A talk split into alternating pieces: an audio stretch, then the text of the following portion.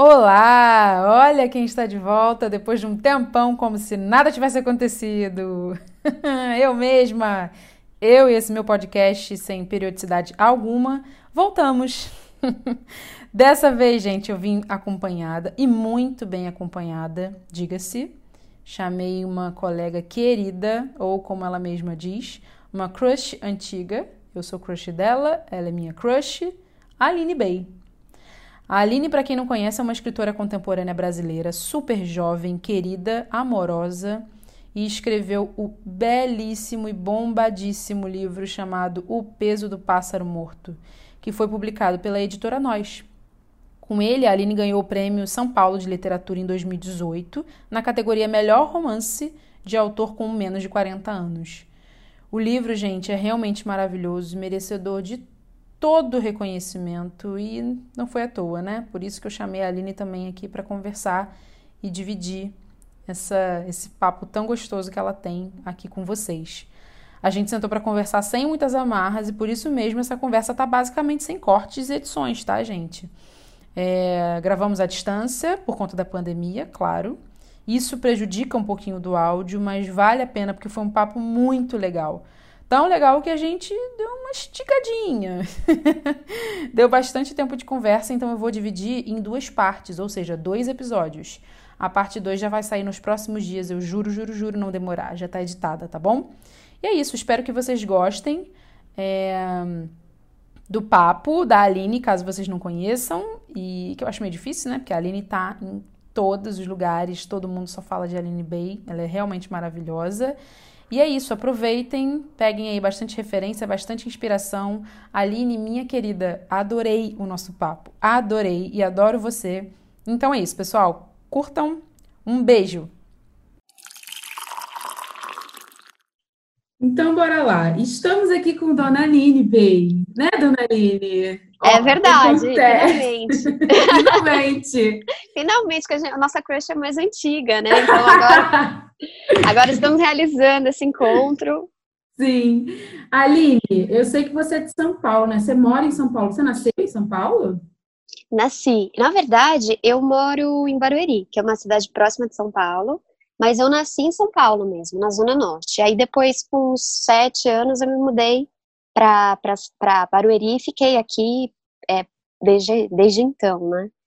Entendi. Sabe por quê? Porque eu tô perguntando assim, porque eu pensei, né? Ai, eu vou estudar sobre, vou me programar para fazer um podcast, mas eu acho que esse, essa não é assim a vibe, sabe? Uhum. Belezas e nem das coisas que eu escrevo, dos encontros, dos clubes de leitura, é tudo tão orgânico, assim, que eu acho que ficaria meio. Não sei, não. Não, e eu amo. É, não combinaria. Assim, eu amo, assim, sim. Dessa forma. Não, eu, eu acho que é muito mais gostoso quando a gente não programa, porque daí a gente se escuta mais, fica mais atento na conversa. E eu gosto também, quando é assim, mais espontâneo, prefiro.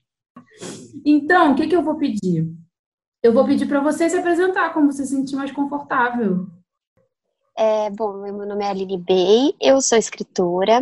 É, antes eu era atriz e eu ainda me sinto atriz, apesar de não atuar mais, não fazer peça e nem nada a respeito dessa arte na minha vida, mas eu sinto muito que a minha condução literária está muito conectada com o meu processo de atriz, que começou muito cedo. É, comecei a fazer teatro aos 14, então, e eu comecei a escrever aos 21. Então, é, essas artes, elas são muito irmanadas dentro de mim, ainda que o que eu faço hoje é escrita e entregar texto, entregar um livro, mas o meu processo criativo, ele está muito conectado com o teatro. E eu acho que é isso. Nossa, que legal. Sabe por quê? É, eu falei que não ia te apresentar, mas isso não significa que eu não sei nada da sua vida. Porque eu acho interessante que a gente tem algumas coisas em comum. Eu vi uma entrevista que você deu para Tarsila, do Vratatá. Ai, ela é maravilhosa. Maravilhosa. Ela é maravilhosa. E você falou um pouco da sua infância, e eu vi que a nossa infância tem muitas coisas em comum. É, você comentou que você foi filha única até os 13 anos. Eu também fui filha única até os 13 anos. Olha, que legal. Aí aqui também veio uma irmã também. E aí você comentou que você acabou tendo uma infância hum, mais quietinha, né? Mais solitária, e que você brincava mais com seus primos e tal, mas que no dia a dia era uma infância mais solitária. E aí você tinha a companhia dos livros, né? Não sei se você fazia outras coisas, eu também era assim, tinha a companhia dos livros, gostava muito de desenhar, é, de, de pintar coisa, de mexer coisas manuais e tal. E eu sinto, pelo menos assim, na minha escrita e no meu trabalho, na minha vida, que esse silêncio da infância veio comigo. Eu queria saber de você, assim, se você acha que esse silêncio te acompanha de certa forma, sabe?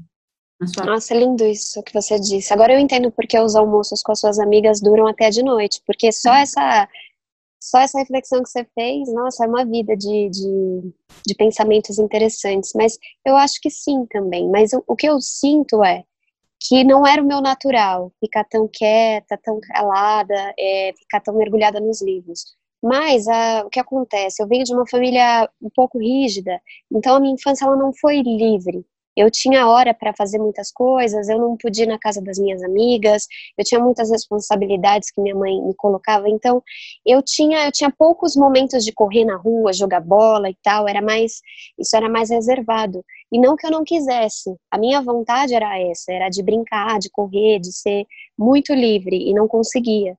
Então, o livro, a leitura, ela veio como uma, uma forma de tentar experimentar essa liberdade, só que aí mais mental, digamos assim, né? Porque acaba sendo um outro registro de qualquer forma, mas me, é, me funcionou muito bem, me fez uma companhia muito boa e, me, e fiquei bem assim. Então eu brincava sozinha, mas eu sempre me lembro que eu era muito imaginativa. Então tinha muitos amigos imaginários. É, as minhas bonecas, elas sempre foram, elas não eram bonecas. Eu sempre fui muito apegada é, com um brinquedo. E eu achava que era porque eu era um pouco materialista, mas hoje eu penso que não, que na verdade era a minha solidão muito grande, como eu animava aqueles brinquedos com a minha imaginação, eles não eram objetos, eles eram pessoas, eles, eles eram alguém que estava ao meu lado, que entendia meu lado, eu me sentia muito só, então era muito bom poder, e eu nunca fui uma pessoa também que sabe, isso até hoje, externalizar em palavras o que eu estou sentindo, principalmente quando o que eu estou sentindo é algo relacionado à dor eu não me expresso bem. É, eu nunca falo que eu, de fato, ter, teria que falar, eu nunca passo a mensagem. Eu sou muito melhor escrevendo, né? O meu pensamento ele é muito melhor escrevendo do que falando. Então eu sinto isso, assim, que essa, esse mundo imaginativo ele caiu muito bem como uma, uma solução para essa minha energia interior que não tinha muito aonde jorrar. É engraçado você falar isso, porque toda vez que, que eu comento, ou que eu vejo outras pessoas comentarem é, outras pessoas que escrevem, enfim, que pintam, fazem qualquer tipo de arte, comentar, ah, eu não sou muito boa de externalizar meus sentimentos, as pessoas ficam, como não? é isso, né? É uma ferramenta, assim, o fato de você escrever super bem é, não significa, por exemplo, que você consiga externalizar isso na fala, né? Às vezes é. Brigam em alguma coisa nesse sentido, você perde, porque você não consegue colocar para fora um negócio. Eu não consigo. E uma coisa que eu sinto que eu preciso de tempo passando na coisa que aconteceu. Porque acontece e eu quase não consigo decifrar direito aonde que pegou, por que pegou, eu preciso de um bom tempo, mas às vezes anos. Aí eu consigo falar para a pessoa que, mas aí já passou o tempo, não consigo mais falar para a pessoa. Então aí eu preciso escrever. Então não tem jeito, eu ia ter que ser escritora mesmo. a demora é muito grande para o oral. O oral é mais rápido, né? Aquela velha cena do banho, né? Você tá no banho, dez anos depois, é tipo, putz, agora tem resposta. o que eu queria ter falado. E você sabe que eu me senti muito contemplada, eu tava lendo A Redoma de Vida da Silvia Plá, não sei se você já leu esse livro, maravilhoso. É, Fica uma indicação também para todos. É, e tem um momento que ela tem uma discussão com um cara, eu não me lembro se é um cara que ela tá ficando, acho que sim. E aí, a personagem do livro, né? E aí ela não consegue falar para ele o que ela queria. Eles estão discutindo sobre poesia e ela não consegue. Mas ela não concorda. E depois ela fica revisitando a cena no quarto. Ela fala, ah, eu queria ter falado isso. E aí ela volta a cena toda. E aí, na hora que ele fala o que ele falou, ela fala, aí a frase perfeita seria isso, isso, mas já tá tarde. Já foi, ela não disse. Aí eu falei, nossa, essa sou eu, assim. Quando eu chego em casa, eu tenho várias frases para falar. Mas não deu tempo. Ai, eu queria te entender menos. Ai, eu queria é te entender menos. Eu queria Ai, dizer para você que como, é, como a gente pode resolver isso, mas eu honestamente não sei. É, eu acho que é isso mesmo. A gente vai ter que conviver com essa, esse passamento de reação, não vai ter jeito. Ai, então, assim, aí você falou que você fez teatro, tal, tal, tal. A gente falou um pouquinho sobre a infância. É, eu percebo que você escreve é, uns textos mais, mais curtos. E uma coisa que é curiosa é que muitas pessoas às vezes dizem, ah, eu peguei o livro dela achando que era poemas. E aí só depois que eu fui entendi, entender é, que na verdade não, né? Tem esse estranhamento bom, no fim das contas, com a forma. Mas eu queria saber, claro, se você quiser falar um pouquinho né, do pássaro e tal, eu queria saber como é que foi para você escrever uma história de mais fôlego. Porque eu, assim, eu imagino que você tenha, aí é um chute meu, tá? Eu imagino que você tenha ficado com essa história muito tempo com você. E aí, mesmo sem escrever sobre ela, você deve ter ficado criando essa história dentro de você. Eu tenho uma história também dentro de mim e fico pensando qual, qual será o momento em que eu vou sentar para escrever uma história de mais fôlego. Então, eu queria saber com você, como é que foi essa experiência de escrever? Olha, foi algo. É, essa sua pergunta ela tem tantas coisas, tantas sutilezas, falando em sutilezas, né, que a gente pode explorar. Porque é, eu acho que o primeiro ponto é nós mulheres temos, quando escrevemos, quando fazemos arte, isso eu falo por mim, pelas mulheres que eu conheço que também escrevem, e, e assim, do outro lado também, que agora eu estou dando umas oficinas e percebo isso nas nossas, é, nos nossos encontros. A gente tem uma, uma inclinação natural para não acreditar na nossa potência, que também é natural. Porque o que acontece? É claro que quando você vai começar a escrever, em qualquer trabalho é assim. Você não vai começar arrasando. Você não vai começar tirando onda, sendo gênio. Isso é bobagem. Isso é coisa que colocam na nossa cabeça.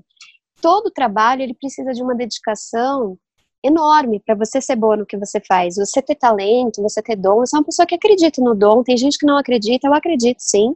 Mas eu acho que ele não é fundamental. Eu acho que a, o fundamental é a devoção ao trabalho que você tem que ter para ser artista. Eu acho que é isso que diferencia um escritor de um não escritor. Porque tem muita gente que escreve bem, mas o que diferencia um escritor de um não escritor? Às vezes eu acho até que tem gente que escreve melhor do que escritor que, que é escritor mesmo. Só que o que, que faz o cara que não escreve ainda tão bem com aquele talento, né? Mas é escritor, por quê? Porque ele tem a devoção ao trabalho. Então eu acredito mais nisso do que nesse dom, nesse brilho natural que algumas pessoas têm. Mas eu acho que nós mulheres temos essa tendência de achar que a gente não tem essa potência interior que a gente tem. A gente renega a nossa potência, a gente diminui nosso fogo interior. E eu fiquei um bom tempo escrevendo textos curtos porque eu achava que eu não era capaz de escrever um texto longo. Eu achava que não era para mim. Que eu já estava fazendo muito escrever os curtos, com licença, dá licença, pode entrar, desculpa, qualquer coisa. É, então, quando. E eu acho que você tem razão quando você disse que essa história já estava se formando em mim. Eu não tinha noção disso, mas com certeza, porque quando eu é, decidi escrever O Pássaro, a velocidade a força com que veio, realmente era uma história que já estava em mim. Porque não ia vir tão rápido, tão forte se não tivesse, sabe? Eu acho que eu estava reprimindo isso. E aí eu sinto essa força mesmo do machismo no nosso, no nosso dia a dia, né? Da gente pedir licença para entrar o tempo todo. Então, é, quando eu decidi escrever essa história mais longa, foi justamente por uma provocação externa. Porque eu conheci o Marcelino Freire, que é um escritor incrível de sertânia, mas mora em São Paulo já há muitos anos. Você e ele, eu acho. Dele, né? Eu fiz, eu fiz duas oficinas dele, eu nunca tinha feito oficina. Eu achava, tinha um maior preconceito, assim, achava que o mediador ia querer mexer no meu estilo, que já era híbrido, híbrido nasceu híbrido, né? Porque eu não conhecia, então eu tinha esse preconceito, esse medo, e eu queria manter esse jeito de escrever. Mas aí, quando eu conheci o Marcelino, porque eu tinha um site de arte e cultura, entrevistava várias personalidades da arte, ele foi uma delas, eu eu tive uma intuição de que eu precisava ficar mais, pró mais próxima dele, né, no sentido de trabalho artístico, né. E aí, quando eu descobri que ele dá essa oficina, eu falei, ah, dele eu vou fazer. Então, eu fiz a primeira em 2015, e aí já começou, o pássaro já começa a nascer aí. Por quê? Lá eu percebi uma coisa importante, que era, tá na hora de eu publicar porque eu não ia perceber isso sozinha, porque eu ia achar também que nunca. Eu tinha o sonho de publicar um dia, quem sabe, mas era uma coisa tão distante quanto o Everest, sabe assim? Mas eu tinha esse sonho. Mas quando eu conheci ele, eu percebi que estava na hora. Isso que foi legal. Ele me falou, Aline, teus textos estão maduros para você publicar. Você vai ficar esperando o quê? é, não tem mais o que esperar. Tá na hora de você ir para uma próxima fase de, de, de, de, evolução, né? Que é pôr a cara no mundo e ouvir o que as pessoas têm para dizer sobre os seus textos. E aí me plantou a semente, fiquei muito, muita vontade de publicar, e eu comecei a reunir esses textos curtos, que eu já estava escrevendo há um tempão, é, tentar colocar eles dentro de um livro. Então, a priori, eu peguei o que eu achava de melhor, digamos assim, o que é super difícil fazer, porque você é a pessoa menos indicada para dizer o que é e não é melhor. E aí era muito difícil esse processo de escolha. Depois que eu coloquei eles dentro do livro, eu não sabia como dividir, eu não sabia se eram contos, se eram poemas, como é que eu ia nomear isso. Eles não tinham o mesmo ritmo, não tinham a mesma cadência. Eu falei, mas esse livro não, não dá liga, não, não é um livro, é um depósito de textos. Eu falei, eu não deveria estrear assim. E outra, esses livros eu já estava compartilhando na internet há um tempão, as pessoas que me acompanhavam numa primeira bolha de leitores já conheciam esses textos. E aí que veio a vontade de escrever uma história de mais fôlego, porque eu senti que eu estava pronta, mas esse gás veio externamente do Marcelino me falando que é, é falando para confiar no meu trabalho, falando que era legal o que eu fazia. Se ele não tivesse me falado, eu admirando tanto ele, ele me falar a importância, né, dessa troca de alguém que a gente admira chegar para a gente falar, cara, vai, vai em frente, o teu texto é legal. Foi muito importante. E aí, aí pronto, aí incendiou. E aí eu escrevi o Pássaro terminando essa oficina de 2015, comecei a pensar em escrever um livro mais longo para estrear.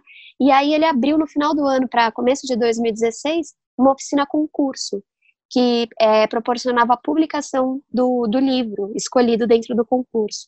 E esse concurso já tinha é, é, a Sheila Manioto, que é uma baita escritora, tinha participado e vencido. Ela só não publicou porque ela ganhou o prêmio Sesc, daí ela foi para o prêmio Sesc. A Carol Rodrigues, que é uma outra baita escritora, também tinha ganhado esse concurso. Eu falei, gente, é a, é a hora, é esse, eu quero, eu quero isso. E fui é, inspirada por essas mulheres que eu admiro, e jovens, né? E aí deu certo. Então, escrevi o livro nesse fôlego de oficina, um pouco começando um pouquinho antes do processo, mas com muita intensidade. Assim, vivenciei uma intensidade muito grande de um livro que acho que já estava sendo gestado sem eu perceber mesmo. Engraçado você falar isso, né? Porque você estava com medo de entrar numa oficina, porque você tinha medo né, do professor, enfim, da pessoa em questão julgar o seu texto, né? Querer moldar o seu texto para gosto pessoal, enfim, para estilo pessoal.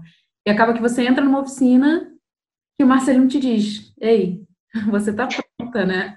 Você parece que só precisava de um aviso, né? Olha, você está pronta. É, eu precisava desse aviso. Ah. E eu precisava desse aviso justamente de uma pessoa que admirava ao ponto de acreditar. Porque talvez se viesse uma pessoa que eu não admiro e falasse, está pronto, uhum, uhum. mas veio da boca dele, sabe?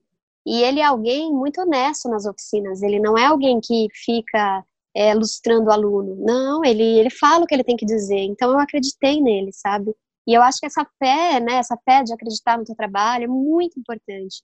Ela é fundamental, na verdade, porque não é que você vai publicar o livro que vai mudar o mundo, mas você precisa pôr a sua cara no mundo, você precisa, pelo, teu, pelo bem do teu próprio estilo, pelo bem da tua própria literatura, chega um momento que você precisa compartilhar com as pessoas, e não só com as pessoas que te amam, que te respeitam, com pessoas que não sabem quem é você, que vão entrar em contato com a tua obra pela obra, e não pelo que, por quem você é, pela amizade que vocês têm, porque é algo mais indireto, e aí você começa a testar se é uma profissão que de fato te veste. Você tem essa coragem? Você tem, sabe? Então tem questões importantes na publicação.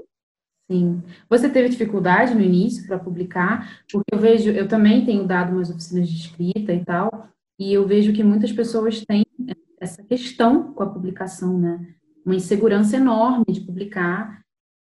E assim, não tem muita resposta para isso, não sei, olha, você só vai conseguir resolver publicando né? É verdade. Diversas formas para fazer isso, seja num perfil de Instagram, seja newsletter, enfim, existem diversas formas para você fazer isso antes de ir é, atrás do livro, né? Eu mesma estou fazendo esse caminho de publicar em outros lugares antes de, do livro propriamente dito. Mas você teve essa questão com a publicação? É, foi uma, uma insegurança para você no início? Eu tive, porque quando eu comecei a. Quando eu conheci o Marcelino em 2015, comecei a tentar reunir esses livros, eu andava para cima e para baixo com esse é, original, digamos assim, sem título, em Word, com capa de. É, colocando capinha de plástico, e andava. Eu estava dando muito rolê nessa época, conhecendo muita gente, fazendo, indo muito em, em evento, e eu acho que essa é uma dica importante também para quem está é, tá começando, quer publicar, você precisa conhecer gente, precisa entrar no, no meio, né? Não adianta você ficar em casa só mandando e-mail para a editora, você precisa ir para os lugares onde as pessoas dos livros estão. Elas precisam ver que você existe, que você trabalha, que você tem isso e aquilo. Então eu fazia isso.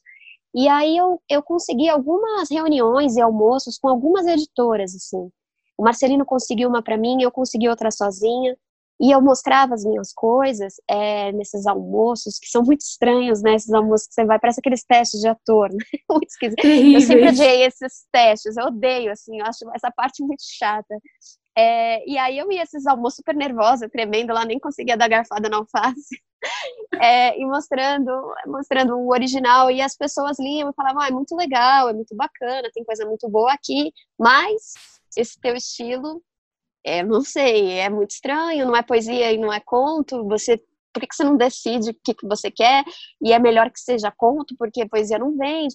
E eu achava essas observações muito é, incabíveis, assim. Eu nunca tive dúvida do que eu queria fazer na literatura. Eu posso ter que evoluir, saber disso, mas, assim, eu sabia que o meu estilo era esse, que o que eu queria dizer na página ia passar por uma fragmentação e um espaçamento diferenciado e uma, um trabalho de plástico na página, porque essa é a minha inquietação mais genuína de todas. Então, eu não posso tirar algo que é meu é, por uma questão mercadológica. Isso eu tinha certeza desde o começo. Nunca nem me balançou esses tipos de propostas, tipo, juntar tudo que a gente publica. Eu falava, ah, foda-se, eu vou, tipo, fazer minhas coisas, então eu nunca vou publicar. Eu pensava assim, então tá sem problemas. Eu continuo Continuo no, tá no blog. Continuo no blog, porque assim, também era muito jovem, não tava nem pensando em nada. Minha vida tava uma delícia também, nesses momentos de sarau na rua, e era muito gostoso, tudo que a gente fazia, essa vida era muito boa. É, então não tava preocupada em agradar nada. Na época a gente daí ia pra rua, né? ia pra rua, é, antigamente, né? É, então eu fazia essas reuniões assim, preocupada, mas quando eu recebia esse tipo de feedback, eu já falava, ah, então tá, então deixa pra lá.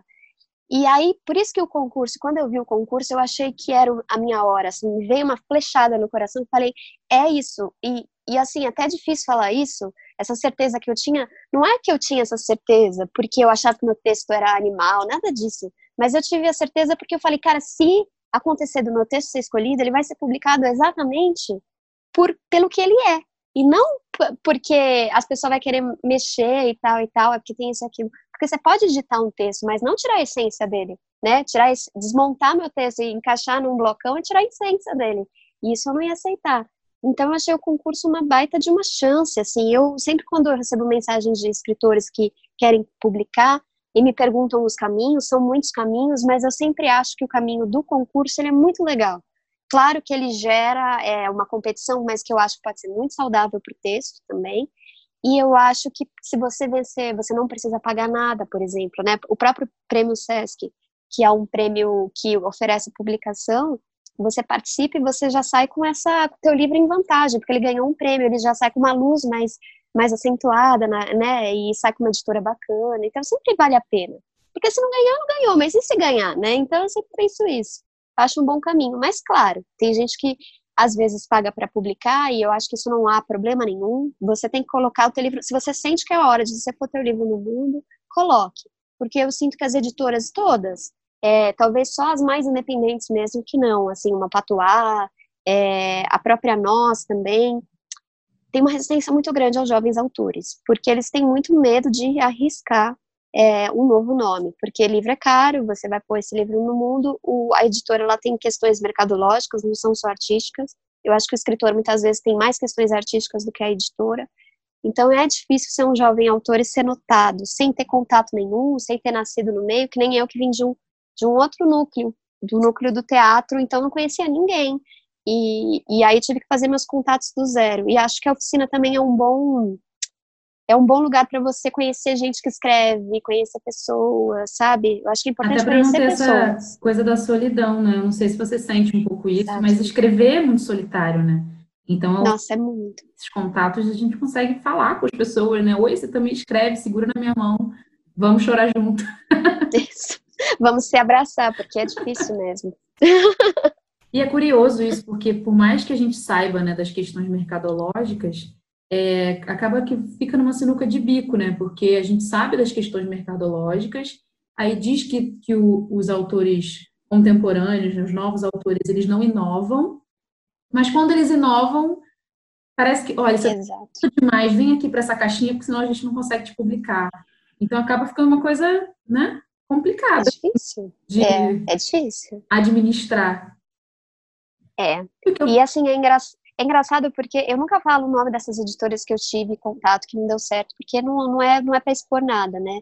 Mas é, eu, eu fico sempre com essa é, questão que é, eu acho que nós não conhecemos o perfil de leitores brasileiros, nem nós escritores, nem as editoras. A gente conhece muito pouco é o Brasil que lê, até porque o Brasil que lê ainda é um núcleo pequeno, a gente sabe disso, mas ele está sendo formado a todo tempo também, ele está nascendo, é como se ele estivesse nascendo agora, cada leitor que nasce é nesse tempo real de agora. Então a gente conhece pouco o gosto do leitor brasileiro. E essas editoras que me falaram, ah, é, poesia não vende, foi engraçado porque uns três anos depois eles publicaram uma autora, é, e aí a autora virou best-seller, e era poesia. Então, né, olha como, olha essas questões, a gente, como é que a gente vai saber o que vende e o que não vende, né? É difícil saber, assim, a gente não, eu acho que o livro tem que ter uma divulgação forte, porque ele vai encontrar seu perfil de leitores, e como eu sou um tipo de, de autora que também se conecta muito com esse processo de pós-publicação, eu acho que um livro, depois de publicado, ele só está começando. Ele não é o fim. Tem, tem alguns autores que pensam, agora eu publiquei pronto, agora.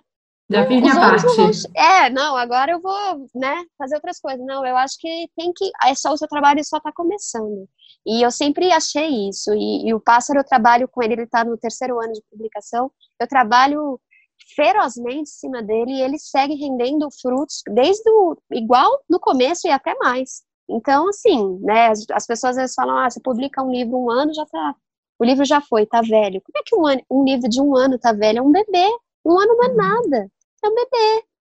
Então, eu acho que você tem que estar tá sempre trabalhando. E eu, uma coisa que também eu já defini para mim é, eu não quero ser a autora do meu último livro. Eu quero ser a autora de todos os meus livros.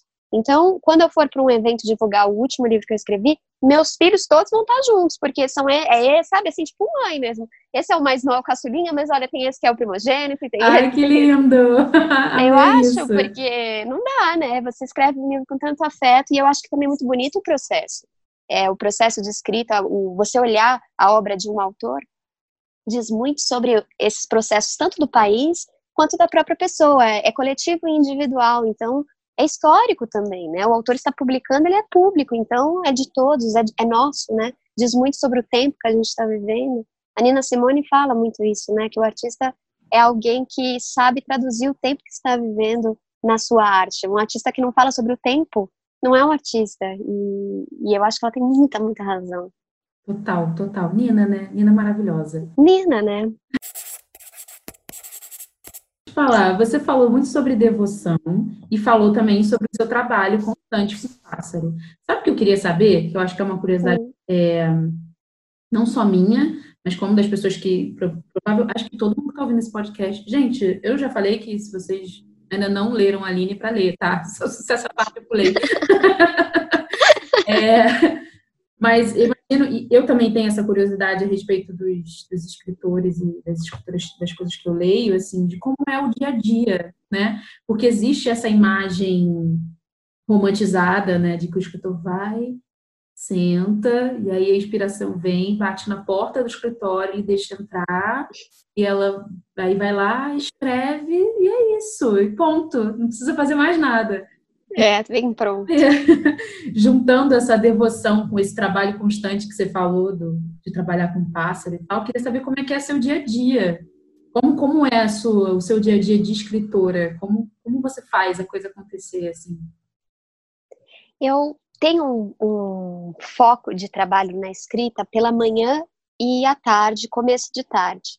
Porque, para mim, o melhor momento para criar na escrita é a parte da manhã a cabeça está mais fresca, eu não sei o que acontece, mas eu consigo me concentrar muito mais fácil do que se eu for, por exemplo, escrever à noite. Eu nunca fui alguém que escreve à noite, até porque eu não sou muito noturna, né? Tem alguns autores que a hora de escrita é madrugada, é começo de noite até o alta noite, né? Noite adentro, que também é, é um horário eu, muito silencioso é, e bonito. Contrário, lá para as 5 horas da tarde eu penso assim, ok, estou pronta para mudar o mundo agora, agora é a hora. Olha só, a minha hora é pela manhã, assim, é sempre pela manhã. E aí é, eu troco sempre a palavra inspiração pela palavra concentração, porque a palavra inspiração para mim está dentro da palavra concentração. Quando você chega num nível de concentração interessante para a criação, é, você é, se sente inspirado. Porque não é só inspirado que você se sente, você está conectado com a história, você está ciente dos seus personagens, ciente do seu enredo. Isso numa história mais longa, de mais fôlego, especialmente, né? E você se esquece um pouco de si mesmo, que eu acho que essa é a importância. Você tem que zerar um pouco, como a gente fazia no teatro, zerar o cotidiano, as preocupações com todas as coisas que a gente tem, com a casa, com as contas, com os amigos que a gente brigou, namorado, né? É zerar as vaidades, zerar tudo e deixar o teu corpo e mente a serviço da arte. Então, esse é o tipo de concentração que eu almejo e que eu consigo alcançar hoje cada vez com mais facilidade, apesar de trabalhar num ambiente dentro de casa. Porque como eu trabalho dentro de casa há muito tempo, no começo era mais difícil, hoje em dia eu já estou conseguindo muito mais rápido. O estado que eu gosto de ficar é a música me ajuda, porque eu sempre preciso escolher uma música que tenha a ver com a cena que eu estou escrevendo. Quando eu escolho essa música, eu coloco ela no repeat e é o dia inteiro ouvindo esse som, trabalhando nessa cena. Então eu crio uma bolha de concentração com a canção, né? Especialmente porque eu escuto música é, clássica na maioria dos casos.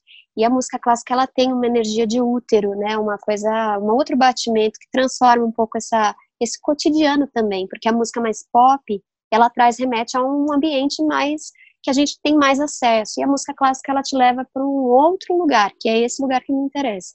E também outro truque, dica, não sei, que eu uso, é deixar ao meu lado, antes de começar a trabalhar, sempre um livro que é uma, um livro muito especial para mim, uma obra-prima, algo que assim eu acho que é a grande arte, para ler algumas páginas antes de entrar no meu texto, porque é como se aquele texto abrisse uma porta é, e falasse, ó, o caminho é por aqui. Eu tô lá no topo da montanha, mas ele abriu a porta do caminho que te leva ao topo da montanha. Então eu sempre faço essas duas coisas. A música continua acontecendo e o livro fica ao meu lado. Se eu precisar, se eu me desconcentrar em algum momento, eu volto a ler mais um pouco do livro. Então é um é, ritual, né? É um ritual, é um ritual. Outra coisa que eu costumo fazer quando eu tô, porque agora eu tô num estágio, tô numa segunda versão do meu livro, né, do segundo livro que eu tô escrevendo eu já conheço muito bem os meus personagens, eu já sei muito bem as cenas que eu quero escrever, então eu já estou indo direto trabalhar. Mas no começo, quando eu ainda estava muito tateando a história e os personagens, eu fazia colagens na, de revista, assim, e colava o meu personagem na parede para olhar, mas aí ele era uma, uma, mistura de várias coisas. E claro, às vezes a cabeça dele não era humana, era um rinoceronte, esse tipo de criação, né? é, coloco palavras, assim, ideias que eu tô para alguma cena que vai ser mais adiante, eu escrevo no post-it, colo, deixo aquilo conviver, enfim, você cria um ambiente todo que possa te ajudar no processo criativo, mas você tem que criar um ateliê mesmo, como um pintor faria, sabe? Isso para mim, né? Mas eu acho que eu preciso me rodear de todas as energias que vão me ajudar a criar, para que eu realmente seja um canal. E esqueça um pouco a Aline, que está aí na rua, fazendo os corres, etc. Tava na rua, né? Agora está sendo. é, pois é. Tava. Era justamente isso que eu ia te perguntar. Eu sei que você está escrevendo é, o seu segundo livro, que você está nesse processo. Queria saber como é que está é, esse trabalho, porque assim, acho que não só eu, mas é, algumas pessoas que eu conheço que trabalham com criação de diferentes formas, estão sentindo a coisa meio capenga, assim, nesses tempos, sabe? Parece que está difícil se concentrar nas notícias e uma falta de perspectiva, e até uma, uma tristeza, uma angústia constante, né? Por N motivos, pelas próprias notícias, por saudade das pessoas, né? Por estar muito tempo em casa. Queria saber como é que está isso para você, assim, se você tem conseguido é, colocar em prática esse seu ritual e como que você tem feito, assim, para quase que burlar, sabe? Quase que hackear essa, essa solidão, essa tristeza. Como você tem feito isso? Vou anotar aqui. Eu tenho... Vou anotar essa dica. eu acho que eu tive, acabei tendo uma sorte de tempo, assim, uma coisa que aconteceu que foi, ano passado, eu levantei esse livro que eu estou escrevendo hoje, né? É, eu tava, eu fiquei um ano tentando achar meu tema, escrevendo coisas que não eram o que eu queria escrever, mas escrevendo para achar. Aí depois eu fiquei um segundo ano fazendo pesquisa. Nesse ano que também estava achando, estava rabiscando, mas já estava começando a fazer pesquisa. Mas eu fiquei um ano inteiro fazendo pesquisa, lendo, é, descobrindo assuntos, me aprofundando em coisas. É, comecei a ler psicanálise, porque é algo que dá uma baita de uma substância para a escrita, para literatura, tem muito a ver uma coisa com a outra. E aí encontrei meu tema. encontrei meu assunto. Aí, quando eu encontrei meu assunto, foi ano passado. E eu levantei o livro. Levantar um livro é levantar um prédio, é levantar uma casa. É tão difícil quanto. Você tem que fazer uma fundação. Porque o que acontece? O pássaro, como eu não vivi isso, que é o que você trouxe de forma tão sensível, o livro já estava dentro de mim há muito tempo. E eu não percebi porque eu não me autorizava a criar. É, esse livro não estava. Porque é como se depois que eu é, escrevi o pássaro, eu esvaziei. Sabe? Tinha um monte de coisas que eu precisava falar, e depois que eu entreguei o pássaro, eu fiquei num terreno baldio. E aí, claro que muitas coisas podem nascer de um terreno baldio, mas eu fiquei um pouco perdida, fiquei vazia. Eu não, não, não tinha passado um por esse da, processo. Teve um pouco da insegurança do sucesso do primeiro livro e, e rolar. Isso aconteceu muito ano passado, porque assim, num, num primeiro momento, quando eu publiquei O Pássaro, como eu era, estava muito jovem, eu estava virando meus 30, é, eu publiquei, e aí eu fiquei com aquela coisa, ah, não, tá tranquilo, que eu nunca tive bloqueio criativo e tal. E aí eu comecei a perceber que não é uma questão de bloqueio criativo. Quando você tem um livro que é um romance, você precisa de um assunto que faz que você possa escrever sobre esse assunto apaixonadamente por mil páginas. Ainda que você não escreva mil páginas, você vai escrever cem, mas você ter, poderia escrever mil. E isso que eu não, não tinha entendido ainda como uma jovem autora que ainda sou. E aí eu percebi que assuntos que eu tinha, é, que eu achava que poderiam dar conta de virar um romance, acabaram virando continhos porque eles terminavam na página 10. Eu falava, não, mas esse não é meu assunto ainda. Eu achava mais um continho. E, e isso faz parte do processo. Isso é, a gente tem que encarar com muita naturalidade. O livro chega pra gente, né? Não é porque a gente quer que a gente vai escrever o livro. O livro ele vai se instalando na gente. Pelo menos para mim é assim.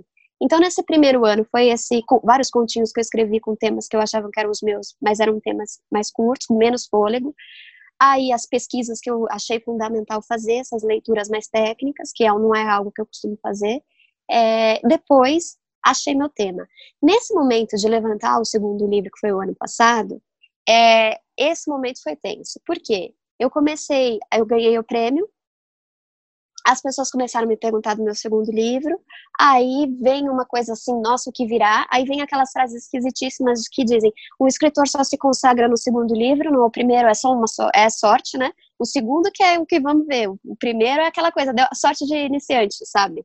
Ah, claro, né? Frases... Você sentou e fez rapidinho, é, claro, sorte. Uhum, né? Mas essas frases todas, por mais que a gente bloqueie elas, elas têm um impacto emocional na gente, ainda que a gente ache que a gente está bem. Mas assim, quando, é, quando você vai levantando o livro, você vai percebendo e fala, cara, que pressão estranha, que coisa feia, as pessoas não deviam falar essas coisas para um jovem autor, né? Então, esse segundo ano foi um ano difícil. Só que, como eu estava vivendo é, esse ano passado, né? Como eu estava vivendo um momento muito interessante de viagem, eu fiz muita coisa no passado com o pássaro, também eu estava recebendo muita energia positiva. Então, ele, ele ficou uma, um mix de medo, meu Deus do céu, será que eu sou uma escritora mesmo? E um afeto muito grande das pessoas acolhendo o meu primeiro texto. Se eu tivesse que levantar meu livro esse ano, eu acho que eu teria dificuldade, porque com o ano que está tão difícil assim, entendeu? Eu acho que eu ia entrar nessa crise. Mas o que, que aconteceu? Eu levantei uma primeira versão, que ainda não é o livro, mas era uma versão interessante, e eu consegui uma editora. Então, como eu assinei contrato, já não posso ainda falar nada, mas como eu tive essa força muito grande deles, assim, para falar, olha, o livro está aqui, ainda não é esse, mas o livro está aqui. Vamos achar ele um pouco mais ainda? Vamos. Então, esse gás de trabalhar junto, que foi um pouco que aconteceu na oficina, me deu um tesão enorme, uma paixão incrível para escrever esse ano, para além de qualquer coisa que aconteça. Então, eu estou com um gás muito maior do que do ano passado, que foi um ano muito mais difícil, muito mais de crise dentro da própria escrita, que eu acho que se tivesse sido esse ano, teria sido muito mais difícil pelo contexto externo. Acho, não sei se ficou claro, né? São divagações, assim. Você falou que o legal de escrever um livro, né? Você sabe que você encontra seu tema quando você escreveria mil páginas é, sobre esse tema, né? Sobre esse assunto. Para além dos livros e da criação, sobre o que que você falaria assim, por horas? Literatura. literatura, mas literatura falaria por dias. música, apesar de eu não entender nada de música, mas eu falaria sobre discos que eu descubro, artistas, vida de artistas. Uma coisa que eu gosto muito, que eu tenho percebido cada vez mais, é biografias e documentários sobre vida de pessoas. Porque eu acho que aquilo que gente estava falando, eu acho que a gente entende muito do período histórico quando a gente analisa um artista grande, assim, né? A Nina Simone, ou Miles Davis, ou que nem agora eu comprei a biografia da Callas, da Maria Callas é, a própria Marina Abramovic, que eu li também a biografia dela esse ano. Eu, eu gosto muito, eu entendi um monte de coisa sobre a Iugoslávia através da, da, da fala e da arte da Marina Abramovic, que viveu nesse regime comunista. Então, eu aprendo mais de história com o indivíduo do que, de fato, lendo livros de história. Então, eu gosto muito de biografias e documentários. Falaria sobre isso um tempão. que mais? Ah, eu gosto muito de infância. Também eu acho que eu falaria sobre infância minha de outros e sobre, eu falaria sobre isso muito tempo. É, eu falaria sobre filmes também, os filmes que eu gosto de assistir, apesar que eu também não sou nenhuma especialista, mas falaria sobre filmes e quadros também. Muitos Sem ser especialista. É, arte, né, no geral, arte e humanidades, assim. Engraçado que você falar isso, me lembrou, só que eu não vou achar aqui agora, uma entrevista que o Caio Fernando Abreu deu uma vez. É, ele disse que ele chegou na. Bom, aí tô falando de, de cabeça, tá? Não vou lembrar exatamente. Mas ele disse que chegou na, na terapia, é, uma crise, né? Ah, não sei o quê, aquela crise de escritor, né? E agora, para que que serve? Esse horrível, o que eu faço não serve para nada, no final das contas e tal. E aí o terapeuta disse para ele que o que ele faz, né, o que os artistas fazem, é escrever uma biografia emocional do seu tempo. E quando a gente quer saber sobre as pessoas, é, isso foi, acho que nos anos 80, ele falou assim, se em 2010 as pessoas quiserem saber sobre os anos 80, né, acho que foi 88, eles não vão ler a Veja eles, eles vão procurar nas biografias, nos poemas, nas pinturas, nas músicas. Então, o que você está fazendo é contar a biografia emocional, né, do tempo que você vive. Tem muito a ver, né, com, com isso agora, pensar que você daqui a um tempo vai, vai ter um livro publicado que, claro, foi levantado, né, em, em 2019, mas que você foi lapidando no meio desse caos, assim. Eu consigo quase que imaginar aquela cena do do Titanic afundando e. o violino. e você lapidando o assim, seu texto. Menina, sim. E é muito louco porque ainda há um sorriso, né? Porque, assim, como eu encontrei o livro que eu quero escrever, eu sinto maior prazer. É, então, assim, até eu fico até culpada, porque eu fico, ah, eu termino assim, ai, que legal. Aquela coisa de criar, né? Que é muito delícia. E aí depois você fala, cara, mas olha o que a gente está vivendo. Aí acaba o sorriso fecha, assim. Mas é muito louco essa, é, esse pêndulo mesmo emocional que a gente fica, assim. É muito louco, é muito louco. É. Mas é, é, muito importante que a gente crie momentos, assim, de crise também, porque é justamente isso que você está falando. De, de alguma forma a gente está absorvendo e isso vai ser muito é, importante para a gente entender o tempo que a gente está vivendo agora e depois, né? Então, eu acho que a literatura é sempre esse registro histórico do individual para o coletivo, que muito, muito me interessa para estudo também. Bom, galera, vou dar uma pausa no papo por aqui, como a gente tinha combinado, mas essa conversa continua. A gente deixou para o final diversas dicas de leitura, recomendação de série, partilhamos outras coisas muito legais, demos muita risada, fizemos piadas, então o papo está super descontraído e intimista. Se você gosta de acompanhar o meu trabalho no Sutilezas, os meus textos, as coisas que eu escrevo e partilho com vocês, se você é fã da Aline Bay, assim como eu, então já espalha para todo mundo que tem essa parte 1 por aqui e que já já vem a parte 2, tá? Fica de olho lá no Instagram do Sutilezas, arroba sutilezasatômicas, tudo junto, porque eu vou postar já nos próximos dias quando eu soltar a continuação por aqui. Ficamos combinados assim? Então é isso. Um beijo em vocês, se cuidem e até!